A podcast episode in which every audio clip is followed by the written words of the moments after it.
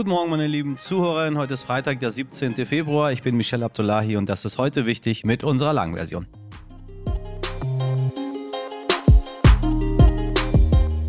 Ja, Google setzt 12.000 Menschen auf die Straße, Amazon 18.000, bei Microsoft sind es 10.000 Menschen, die ihren Job verlieren. Die großen US-Tech-Firmen waren lange bekannt für höher, schneller, weiter und vor allem für immer mehr, mehr, mehr. Auch die Corona-Pandemie hatte in den letzten drei Jahren ihren Anteil daran, denn dadurch wurde das Bedürfnis nach schneller Digitalisierung auch zu Hause größer. Anstatt sich im Büro zu treffen, konnten viele Konferenzen über Microsoft Teams abgehalten werden, über Zoom oder über Skype und statt ins Kino zu gehen, gewöhnte man sich sich eben an Netflix, Disney Plus und Co.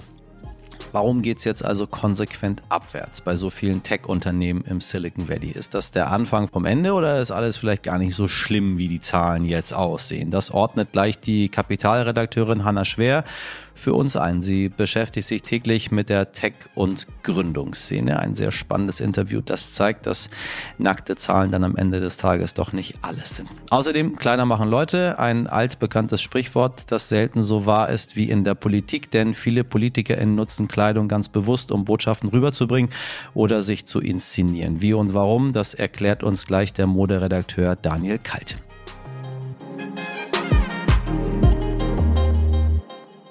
Zuerst das Wichtigste in aller Kürze. Wenig Ergebnisse, die gab es gestern auf dem Flüchtlingsgipfel von Innenministerin Nancy Faeser in Berlin. Seit Monaten sprechen Kommunen davon, dass sie mit den steigenden Asylzahlen überfordert sind und dringend Geld brauchen. Rund eine Million Menschen aus der Ukraine kamen 2022 nach Deutschland, außerdem knapp 220.000 Menschen aus anderen Staaten, so viel wie seit 2016 nicht mehr.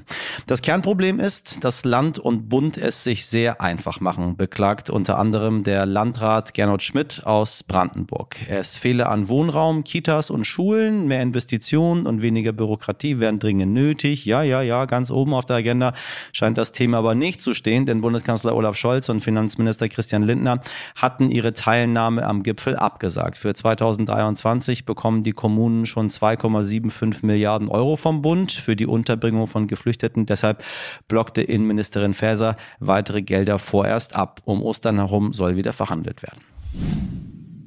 Falls Sie heute verreisen wollen, tun Sie es am besten gar nicht oder bringen Sie ganz viel Geduld mit. Nach den IT-Problemen der Lufthansa und dem daraus resultierenden Chaos wird heute noch gestreikt. Insgesamt sieben Flughäfen in Deutschland, darunter auch Frankfurt, München, Stuttgart oder Hamburg, werden heute den gesamten regulären Passagierbetrieb einstellen. Davon sollen laut Flughafenverband ADV bis zu 300.000 Passagiere betroffen sein. Verdi und der Beamtenbund DBB fordern im Tarifstreit des öffentlichen Dienstes 10,5 Prozent mehr Einkommen, mindestens aber 500 Euro mehr für die rund 2,5 1,5 Millionen Beschäftigten von Bund und Kommunen. Die Arbeitgeberseite hat das zwar abgelehnt, aber noch kein neues Angebot vorgelegt. Aber was am Münchner Flughafen trotzdem möglichst problemlos abgewickelt werden soll, sind die Flüge der TeilnehmerInnen der Münchner Sicherheitskonferenz, die heute startet. In München kommen ab heute drei Tage lang hochkarätige VertreterInnen aus 96 Ländern zusammen, um über Sicherheitsfragen und in erster Linie den Krieg in der Ukraine zu diskutieren.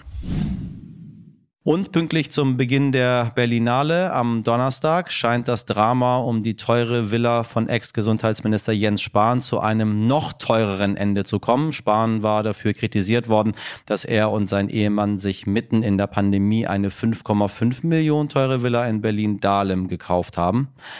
Die ist jetzt wieder verkauft mit einem Verlust von 200.000 Euro. Nun sagte Spahn in einem Interview mit T-Online, aus dem erhofften Rückzugsort sei ein Unruheherd geworden, auch durch eigene Fehler im Umgang damit. Bis heute würden Schaulustige und Demonstrierende vor dem Haus stehen, teils würde sogar Post mit Fäkalien ankommen. Leute, mal ganz ehrlich, Kritik gerne, das ist richtig, manchmal auch wichtig, aber warum deshalb so viele Leute auf einmal Kot ins Gesicht oder in den Briefkasten bekommen müssen, weiß ich nicht. Ganz schönes Schmierentheater. Bäh, bäh, bäh. Ob Microsoft, der Facebook-Konzern Meta, Amazon oder Tesla, nahezu alle Unternehmen im Silicon Valley setzen gerade reihenweise ihre Leute vor die Tür und zwar zu Tausenden. Branchenexpertinnen gehen von rund 50.000 Menschen aus, die in den großen Tech-Firmen gerade ihren Arbeitsplatz verlieren. Fast jeden Tag reiht sich ein anderes Unternehmen ein. Was klingt wie der große Absturz, ist eher ein kleiner Dämpfer oder vielmehr eine Normalisierung. Das sagt Kapitalredakteurin Hanna Schwer. Hanna beschäftigt sich für das Wirtschaftsmagazin täglich mit der Tech- und Gründungsszene und hat den Podcast Macht und Millionen mitgegründet. Und sie erklärt gleich im Gespräch, was die Hintergründe dieser Massenentlassungen sind und warum bestenfalls das gesamte Bundeskabinett in den Flieger steigen sollte, um diese IT-Spezialistin anzuwerben. Das Wort fängt mit F an und hört mit Mangel auf. Sie wissen, worum es geht. Viel Spaß beim Gespräch. Moin Hanna, ich grüße dich ganz herzlich. Hallo. So, wir haben äh, so ein mittelspannendes Thema also weil es doof ist, was so passiert, nämlich die Entlassungswellen, insbesondere die in den Tech-Unternehmen stattfinden. meine, die Menschen, die Aktien draußen haben, die werden es wissen, weil das immer wieder vermeldet wird. Wir haben jetzt gerade die, äh, die Zahlen bekommen. Amazon plant, muss man noch sagen, 18.000 Stellen abzubauen. Google ungefähr 12.000, Meta 11.000, Microsoft 10.000. Also das sind schon eine ganze Menge. Ist der Tech-Boom vorbei? Also all das, was man eingestellt hat, wurde ja gesagt, wir haben zu viele Leute eingestellt, als es so gut lief während der Corona-Zeit und jetzt merken wir, oh, ganz schön teuer. Äh, was passiert da gerade? Also der Tech-Boom, der kriegt im Moment gerade auf jeden Fall einen kräftigen Dämpfer. Und ich glaube, man muss jetzt äh, einfach auch nochmal gucken, was jetzt die letzten zwei Jahre passiert ist, um das Ganze zu verstehen. Wir kommen gerade aus einer richtigen Ausnahmesituation. Also hm. in der Pandemie gab es diesen krassen Digitalschub. Ähm, davon haben die Tech-Konzerne extrem profitiert in den Umsätzen, ähm, aber auch mit neuen Produkten. Und da haben die kräftig eingestellt. Jetzt hat sich der Wind gedreht und äh, das Ergebnis sind eben diese Massenentlassungen, die wir sehen. Ich meine, der Wind hat sich gedreht. Was bedeutet das? Wenn wir uns angucken, dass alle Konzerne, die ich eben gerade genannt habe, eigentlich die Konzerne sind, mit denen wir jeden Tag zu tun haben. Also ich selber ähm, sehe mich gezwungen, weil sich alles so ein bisschen verändert hat, beispielsweise bei Microsoft Abos mittlerweile abzuschließen. Früher habe ich mir irgendwie Office gekauft, dann habe ich das gehabt für immer. Äh, mittlerweile sagt Microsoft ja für Unternehmen, das geht nicht mehr, ihr müsst 10,50 Euro im Monat zahlen. So, ich habe dann mehrere Abos abgeschlossen, weil es nicht anders ging. Dann machen wir immer noch Werbung auf, auf Facebook, weil wir sehen, bestimmte Leute erreichen wir einfach nicht anders. Die erreichen wir halt auch auf Facebook, obwohl viele sagen, Facebook ist tot. Nee, habe ich gar nicht so das Gefühl. Und das können wir einfach so weiter planen. Also ich meine, ich bestelle alles über Amazon, ne, mal ehrlich. Ich, das, was ich brauche, die Kollegen kommen und sagen, wir brauchen neue Akkus, wir brauchen ein neues Mikrofon, wir brauchen ein neues Kabel. Das muss jetzt gleich da sein. Da läuft nämlich keiner zu Saturn, um das zu kaufen, vor allem, weil die das auch gar nicht haben, das, was wir alles da so brauchen. Also ich sehe, dass ich den ganzen Tag dabei bin, über diese Konzerne alles, was ich habe, zu regeln. Heißt Tech Boom, dass es jetzt einfach in diesem Jahr nicht wieder um 1000 Prozent nach oben geht, ist vorbei, aber es wird weiter solide wachsen oder heißt Tech Boom, diese Unternehmen werden in naher Zukunft irgendwie in die Bredouille geraten? Also von der Schieflage würde ich auf keinen Fall reden. Ich glaube, das ist jetzt wirklich ein Dämpfer und wie lange der anhält, das muss man sehen. Dieser Dämpfer, der hat eigentlich so zwei Gründe. Also der eine hat sich schon äh, vor zwei Jahren angekündigt, 2021. Der Digitalisierungsschub ist irgendwie so abgeflaut. Du hast es ja gesagt, du hast eine Menge Abos. Äh, irgendwann hat halt jeder ein Netflix-Abo, irgendwann hat jede Firma sich Microsoft Teams geholt. Und dann ist da dieser, dieser, ja, dieser Boom so ein bisschen abgeflacht. Das war das eine, was passiert ist, also eine Sättigung der Nachfrage sozusagen hat man auch schon gesehen, dass die Aktienkurse schon seit längerem deswegen runtergegangen sind. Und dann gab es eben noch einen zweiten Effekt, Krieg, Krise und Konsumflaute. Und die Leute haben einfach im letzten Jahr jetzt nicht mehr so viel ähm, Geld in der Tasche.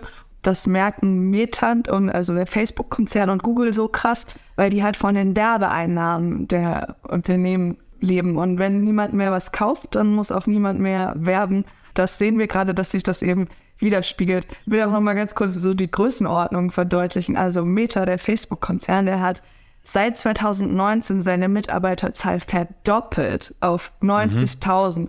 Und mhm. jetzt äh, entlassen die gerade so, ich glaube, um die 10.000, 11.000. Das heißt, die Größenordnung, über die wir sprechen bei den Entlassungen, die ist eigentlich noch total klein, ehrlich gesagt. Deswegen würde ich jetzt noch nicht von dem Kassenabschluss, von der Kassenkrise sprechen, sondern eher von der Normalisierung.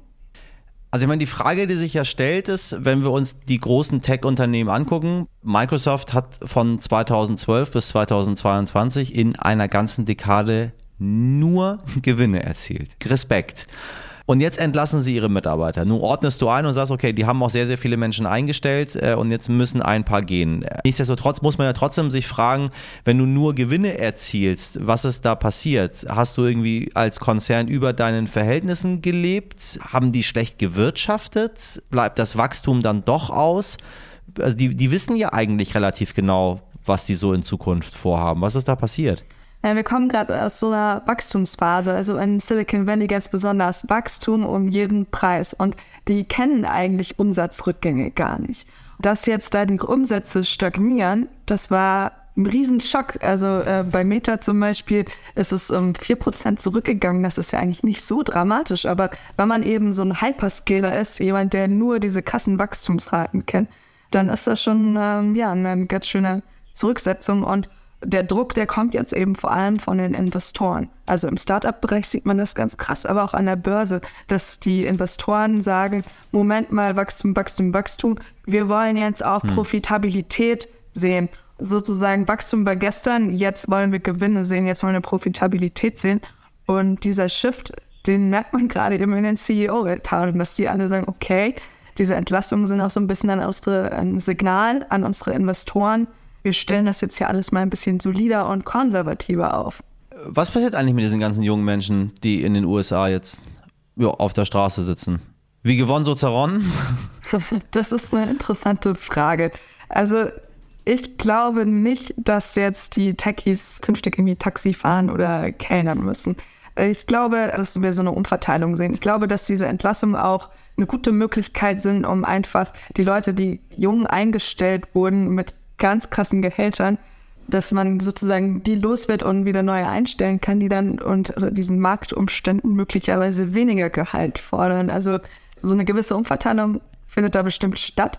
Zudem muss man auch sagen, Krisen sind die perfekte Zeit für neue Startups. Ich denke mal, da werden mhm. wir auch sehen, dass viele jetzt sich was Neues suchen und was bestimmt auch passieren wird, habe ich ja gerade schon angedeutet. Die Gehälter werden halt einfach runtergehen. Also die Leute werden dann vielleicht nicht mehr zu Google gehen, sondern zur zweiten oder dritten oder vierten Adresse, wo es halt dann keine Müsli-Bar gibt und keinen Tischkicker äh, und vielleicht ein bisschen weniger Gehalt. Aber ich glaube, davon kann man dann auch noch leben.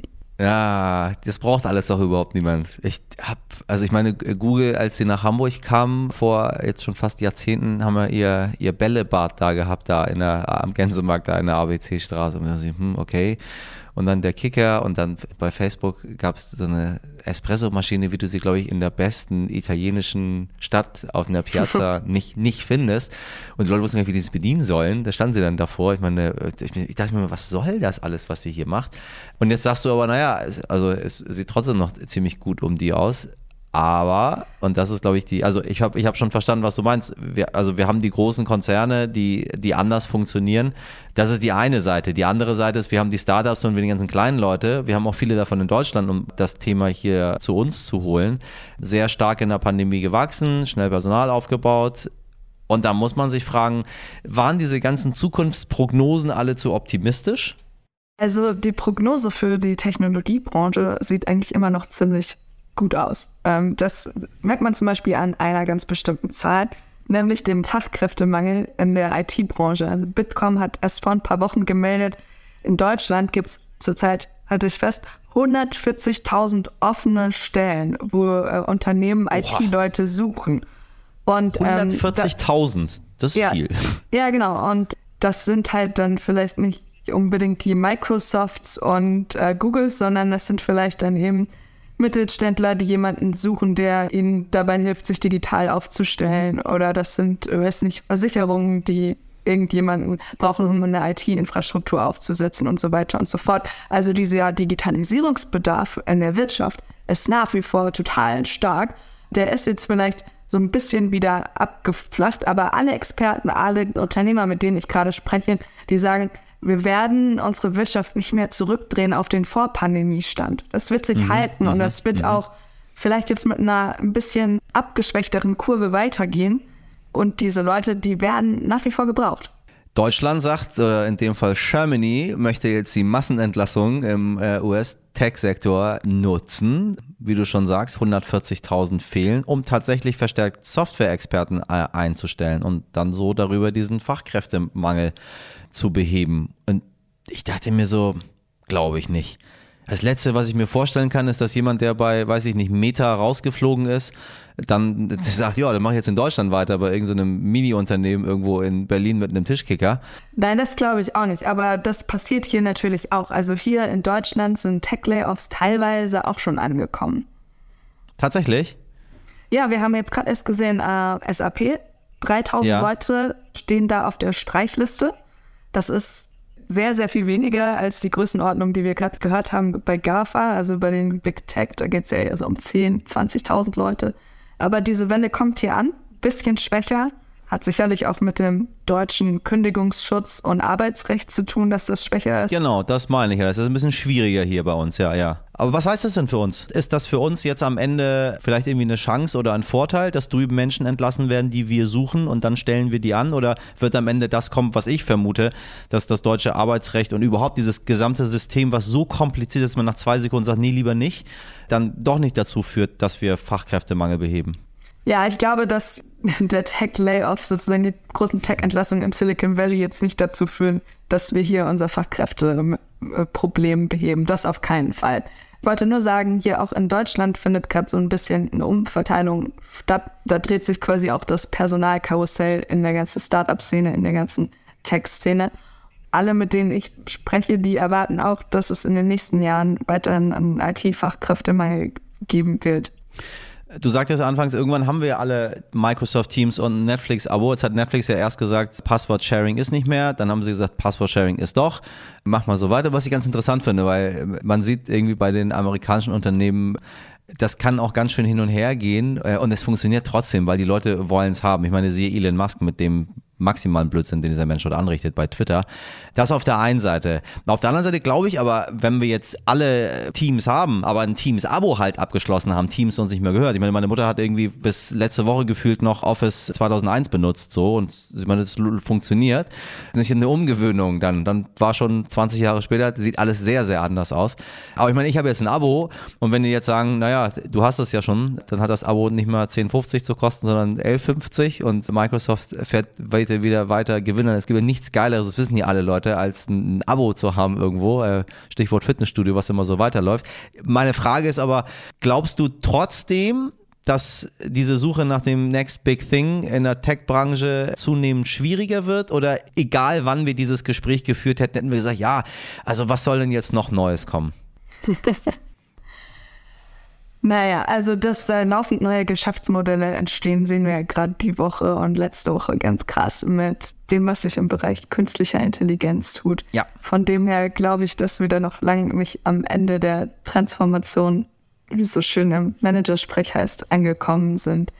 Klar, äh, ist die Frage, ob solche Player wie Netflix, wie du es jetzt genannt hast, überstehen oder ob da vielleicht nicht noch jemand anderes um die Ecke kommt, der deren Geschäftsmodell dann sozusagen wieder platt macht. Was kommt nach Streaming, das weiß ich nicht. Wird spannend sein. Ähm, man konnte sich auch lange Zeit nicht vorstellen, dass nochmal was nach der Suchmaschine kommt. Und jetzt reden wir mhm. auf einmal alle wieder über Bing und Google und mit welchen spannenden künstlichen Intelligenzen, die ihre Produkte aufpimpen sozusagen. Also du sagst, ich sollte meine Microsoft-Aktien behalten. Sie werden steigen. Wie heißt es schön? Also wir geben hier keine Investment-Tipps. Aber ich würde mal sagen, die Karten werden gerade neu gemischt und es ist auf jeden Fall eine total spannende Zeit in Tech zu sein. Und um da nochmal den Bogen zu schließen zum Thema Arbeitskräfte und zum Thema Jobs und so. Wir haben echt in den letzten Monaten gesehen, dass kaum jemand noch in irgendwas investiert hat, weil alle ihr Geld zusammengehalten haben. Also mhm. zumindest bei den mhm. Startup-Investoren. Und jetzt machen die auf einmal wieder Summen von 200 Millionen und mehr. Also äh, Microsoft ja. hat ja 10 Milliarden investiert in OpenAI, die ChatGPT-Schöpfer. Also will heißen, man merkt, äh, dass es dann eben doch für solche großen Themen doch noch Geld da ist und dass da bestimmt auch eine Menge Leute jetzt in diese Branche abwandern werden und äh, möglicherweise dann eben im KI-Feld neue Jobs auch entstehen oder die bei KI-Startups, bei KI-Firmen neue Jobs bekommen bin sehr gespannt. Liebe Zuhörer, ich nehme sie natürlich alle mit. Äh, ich bin, glaube ich, nächste Woche bin ich in London. Da machen wir ein bisschen AI und KI und äh, ganz viele andere Is auf der Bühne. Mal gucken, was da so kommt. Äh, sie werden davon hören. Hanna, ich danke dir sehr für das Gespräch. Ja, danke schön. Und das nächste Mal wollen wir dann noch die KI dazu ins, in, in den ja, Podcast. Ja, oder die führt das Gespräch dann hier. Ich meine, äh, oder, oder die schreibt das Briefing oder keine Ahnung. mit, mit, mit dem geballten Wissen von überall. Nee, so ist schöner. Erstmal, erstmal so. Dankeschön.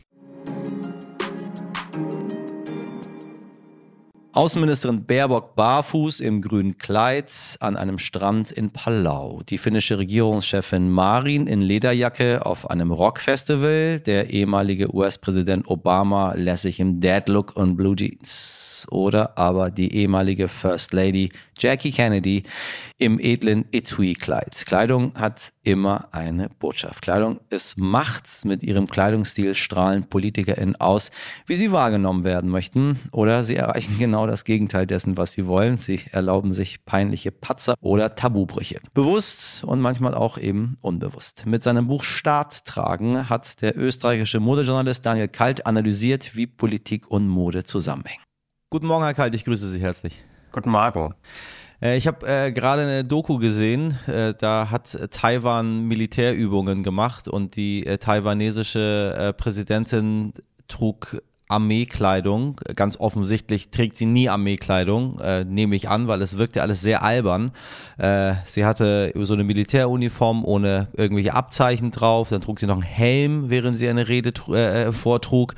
Und hinter ihr äh, machte man Militärübungen. Ähm, muss das sein? Hätte sie nicht ganz einfach normal gekleidet kommen können wie alle anderen Menschen? Muss, musste sie sich kostümieren? Was sollte dieser Helm?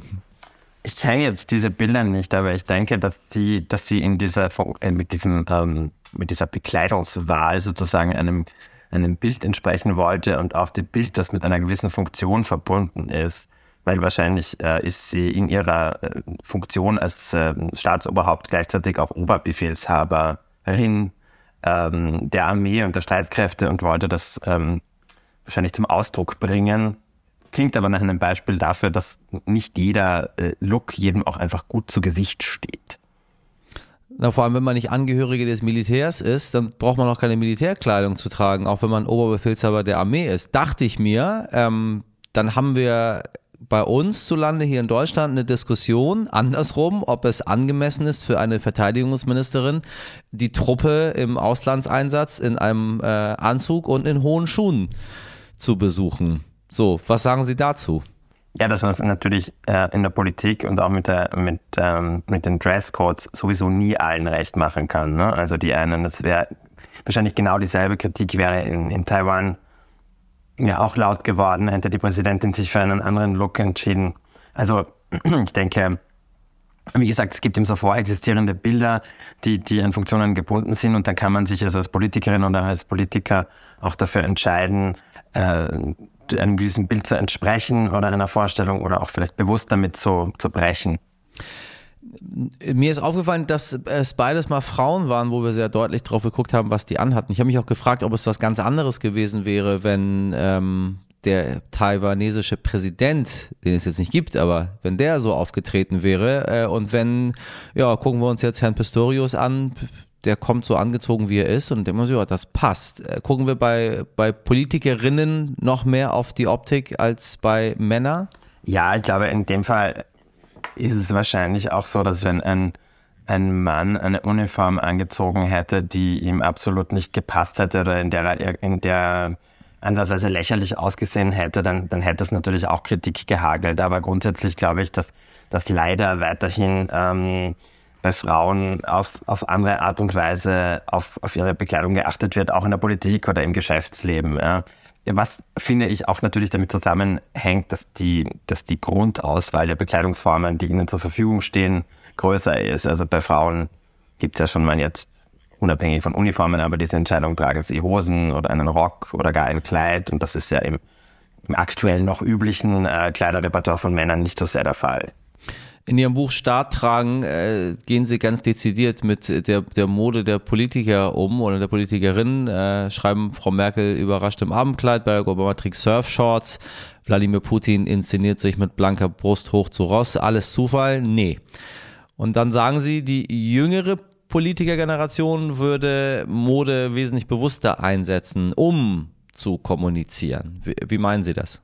Also grundsätzlich geht es sowieso in dem Buch drum, dass ich, dass ich eben eine Art Typologie aufzustellen versucht habe, äh, mit, mit großen Punkten, was Bekleidung mitkommuniziert und, und in welchem Kontext sie wie eingesetzt werden kann als, als Unterstützung eines, einer Botschaft eigentlich auch oder was das auch bedeutet, wenn man darauf vergisst und, und wie, wie sich daraus Rückschlüsse auf das eigene äh, politische Agieren zum Teil äh, ableiten lassen. Und ich denke, es ist einfach so, dass, dass in, den, in den letzten Jahren äh, so ein neues Handlungsprinzip in der Politik sich breit gemacht hat. Man nennt das ja irgendwie so Visual Politics, dass man einfach auf die Bildgebung nicht vergisst in, bei Kommunikationsstrategien. Und viele Politikerinnen und Politiker haben ja mittlerweile auch ihre eigenen Social-Media-Auftritte, die auch oft sehr bildlastig sind. Äh, und das ist jetzt eigentlich nachgerade absurd, wenn man in dem Zusammenhang versucht, die Bilder für sich auszunutzen und aber nicht mitbedenkt, dass, dass die Kleidung, die man trägt, wenn man sich abbilden lässt, ganz wesentlich zu einem, zu seinem ersten Eindruck beiträgt.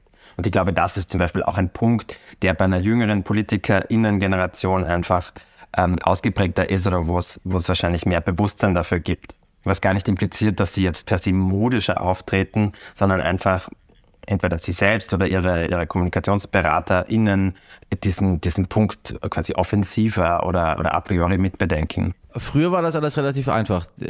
Früher gab es auch fast nur Herren in der Politik, die trugen alle einen Anzug. Ähm, Herr Kohl trug dann vielleicht mal zwischendrin äh, einen Polunder oder eine kleine äh, Strickjacke und dann mal abgesehen von den äh, Bildern, die um die Welt gingen, als er mit Gorbatschow saunierte. Ähm, das ist heute alles ein bisschen anders. Wenn wir uns mal die aktuelle Regierung anschauen, würde mich schon interessieren, wenn wir, wenn, wenn wir schauen, was die unterscheidet. Was unterscheidet so ein Markus Söder von einem Christian Lindner? Ah, das, äh, die, die, die Details des aktuellen politischen Personals in Deutschland habe ich jetzt, bin ja in, ich sitze ja in Wien. Es verfolgt das deutsche politische Geschehen jetzt in seiner Bildhandlungsweise nicht, nicht ganz so aufmerksam. Aktuell muss ich ehrlich gesagt zugeben.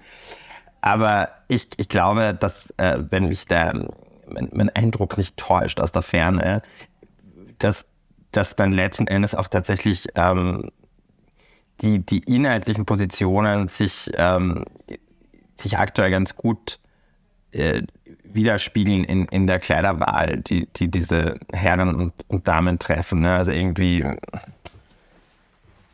Aber das äh, kann ich jetzt so ad hoc leider wirklich nicht so ganz intensivgehend analysiere. Ne?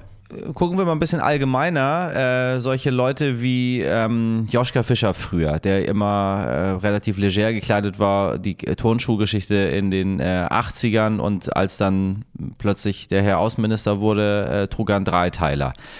Das sah sehr befremdlich aus. Dann haben wir solche Leute wie Robert Habeck, äh, die auch sehr gerne ohne Krawatte und so ein bisschen legerer auftauchen. Unser Gesundheitsminister Karl Lauterbach äh, trug immer Fliege. Ähm, da müssen Sie auch noch erstmal was zu sagen, bevor wir weitergehen. Was hat es mit diesen Fliegenträgern auf sich, die ganz bewusst Fliege tragen? Das sind ganz sonderbare Leute, die äh, aus der Menge herausstechen. Und meistens so ein bisschen so wirken wollen, als wären sie gar nicht special. Sind, sind sie ja durch das Fliegentragen ja aber auch. Ja, die Fliege finde ich auch ganz interessant, vor allem in, in einer Zeit, wo das Krawattenlose sich eigentlich so als neuer äh, Standard oder als Alternative etabliert hat zum, zum klassischen Schlipstragen. Ne? Und wenn man dann noch eine Fliege wählt, dann, dann hat man, dann trägt man einen Binder, aber man, man, man trifft eigentlich eine relativ exzentrische Auswahl. Ne? Also wir hatten ja auch in Österreich einen Bundeskanzler, der ähm, zur Jahrtausendwende eine eine Koalition einging mit der Rechtspopulis rechtspopulistischen FPÖ, also das war Wolfgang Schüssel von der, von der konservativen ÖVP und er trug eben auch Fliegen, bevor er dann Kanzler wurde und bevor dann auch endlich weltweit ein Aufschrei erfolgte wegen dieser Regierungsbildung oder zumindest europaweit. Ähm, und, und er hat dann auch tatsächlich diese Fliege abgelegt in, in seiner Rolle als Bundeskanzler, auch vielleicht nur, um da ein bisschen weniger Angriffsfläche zu bieten oder weil vielleicht die Kritik auch so ähm, auf, auf, so fundierte Sachen abzielte, dass, dass er, dass er sich dieses, dieses leicht exzentrische Accessoire nicht mehr leisten wollte. Also ich glaube eben, das Fliegetragen ist dann nochmal eine, eine andere Ansage und, und das Verzichten auf die Krawatte ist mittlerweile auf eine Art und Weise fast zu einem Standard geworden, so dass, dass man sich auch vorstellen kann, dass dann wieder vielleicht eine neue Politiker Generation oder Politikerinnen können natürlich auch Krawatten tragen, äh, auftaucht, die dann sagt, sie, sie kehrt zur Krawatte zurück, weil das erst recht wieder so eine äh, Reetablierung eines Standards ist und gleichzeitig ja fast der Bruch mit einem aktuell bestehenden Bild eines Politikers. Es gibt PolitikerInnen, wo man nicht so genau weiß, was die tragen oder sagen wir mal so, man erinnert sich überhaupt gar nicht, was die anhaben oder hatten. Ist das gut oder schlecht? Ja, ich glaube, das ist natürlich ohnehin die, ähm, die, die Strategie, die die meisten verfolgen, äh, einfach quasi das nicht, nicht herausstechen aus so einem Einheitsbild. Und das ist, ist ja auch völlig legitim, ja, aber das ist sicher auch im, im äh, politischen Alltag oder auch im Alltag des Geschäftslebens wahrscheinlich ähm, die klügere Wahl, eine sehr neutrale Botschaft zu ver versenden, als, äh, als eine äh, als irgendwie offensiv auf ein Parkett zu begeben, auf dem man sich auch nicht wohlfühlt. Also manche Leute haben ja so kleine, so einen Hang zu äh, exzentrischen Accessoires oder zu, ähm, dazu etwas äh, ausdrücklichere Botschaften zu versenden. Und dieser Hang entspricht aber ihrer Persönlichkeit. Was ist die KISS-Formel? Darüber schreiben Sie. Ah, keep it short and simple bedeutet das in der politischen Aha. Kommunikation. Ja. Das bedeutet, ich äh, trage in der Mode auch etwas, was ganz einfach ist. Also naja, das ist grundsätzlich, äh, ja, also grundsätzlich ist es einfach keep it short and simple. Das heißt, ich trete irgendwo auf und ähm, und komme sehr schnell zum Punkt oder, oder versende sehr schnell eine, eine eindeutig lesbare Botschaft. Und wenn ich, ähm, wenn ich die, die, die Kleidung richtig gewählt habe, dann kann ich eben diese Botschaft mit unterstützen. Und wenn ich aber sage, ich will, ich will auf Ebene Bekleidung keine Botschaft versenden, dann trage ich mich, dann, dann kleide ich mich in der Situation eben lieber ganz neutral. Was würden Sie denn sagen, abschließend, wenn wir mal auf die Weltbühne gucken? Ähm, wer ist denn da aktuell ein Vorbild? Ja, ein Vorbild aus der Perspektive eines Modejournalisten, der ich ja nun hauptberuflich bin, ist, finde ich, die demokratische Abgeordnete Alexandria Ocasio-Cortez in den USA, weil sie weil sie ihre inhaltlichen Positionen ganz offensiv und völlig ähm, äh, auf natürliche Art und Weise mit ihrem Modehandel verbindet. Und sie gibt auch ein Interview, in dem sie über ihre, ihre Make-up-Vorlieben spricht und gleichzeitig aber über ihre ideologischen Positionen. Also das finde ich ist so ähm, aus meiner Warte eine sehr gelungene Art des Auftretens. Ich danke Ihnen sehr für das Gespräch, Herr Kalt. Dankeschön. Das war's für heute und für diese Woche. Vielleicht hat Ihnen das Gespräch mit Daniel Kalt geholfen, Ihre Kleiderwahl fürs Wochenende auszusuchen oder das Gespräch mit Hannah Schwer hat Ihren Blick auf das Silicon Valley ein wenig verändert. Falls ja, schreiben Sie uns doch gerne Ihr Feedback an heute wichtig stern.de. Meine Redaktion investiert ja am allerliebsten in Genuss, sprich Essen. Die Wertsteigerung dürfte sich in Grenzen halten, aber glücklich macht es allemal. Miriam Bittner, Dimitri Blinski, Laura Chapo und Jennifer Heinz Einzel- und in der Produktion Wake One. Damit wünsche ich Ihnen ein schönes Wochenende. Tanken Sie Energie, machen Sie was draus. Bis Montag, Ihr Michel Abdullahi.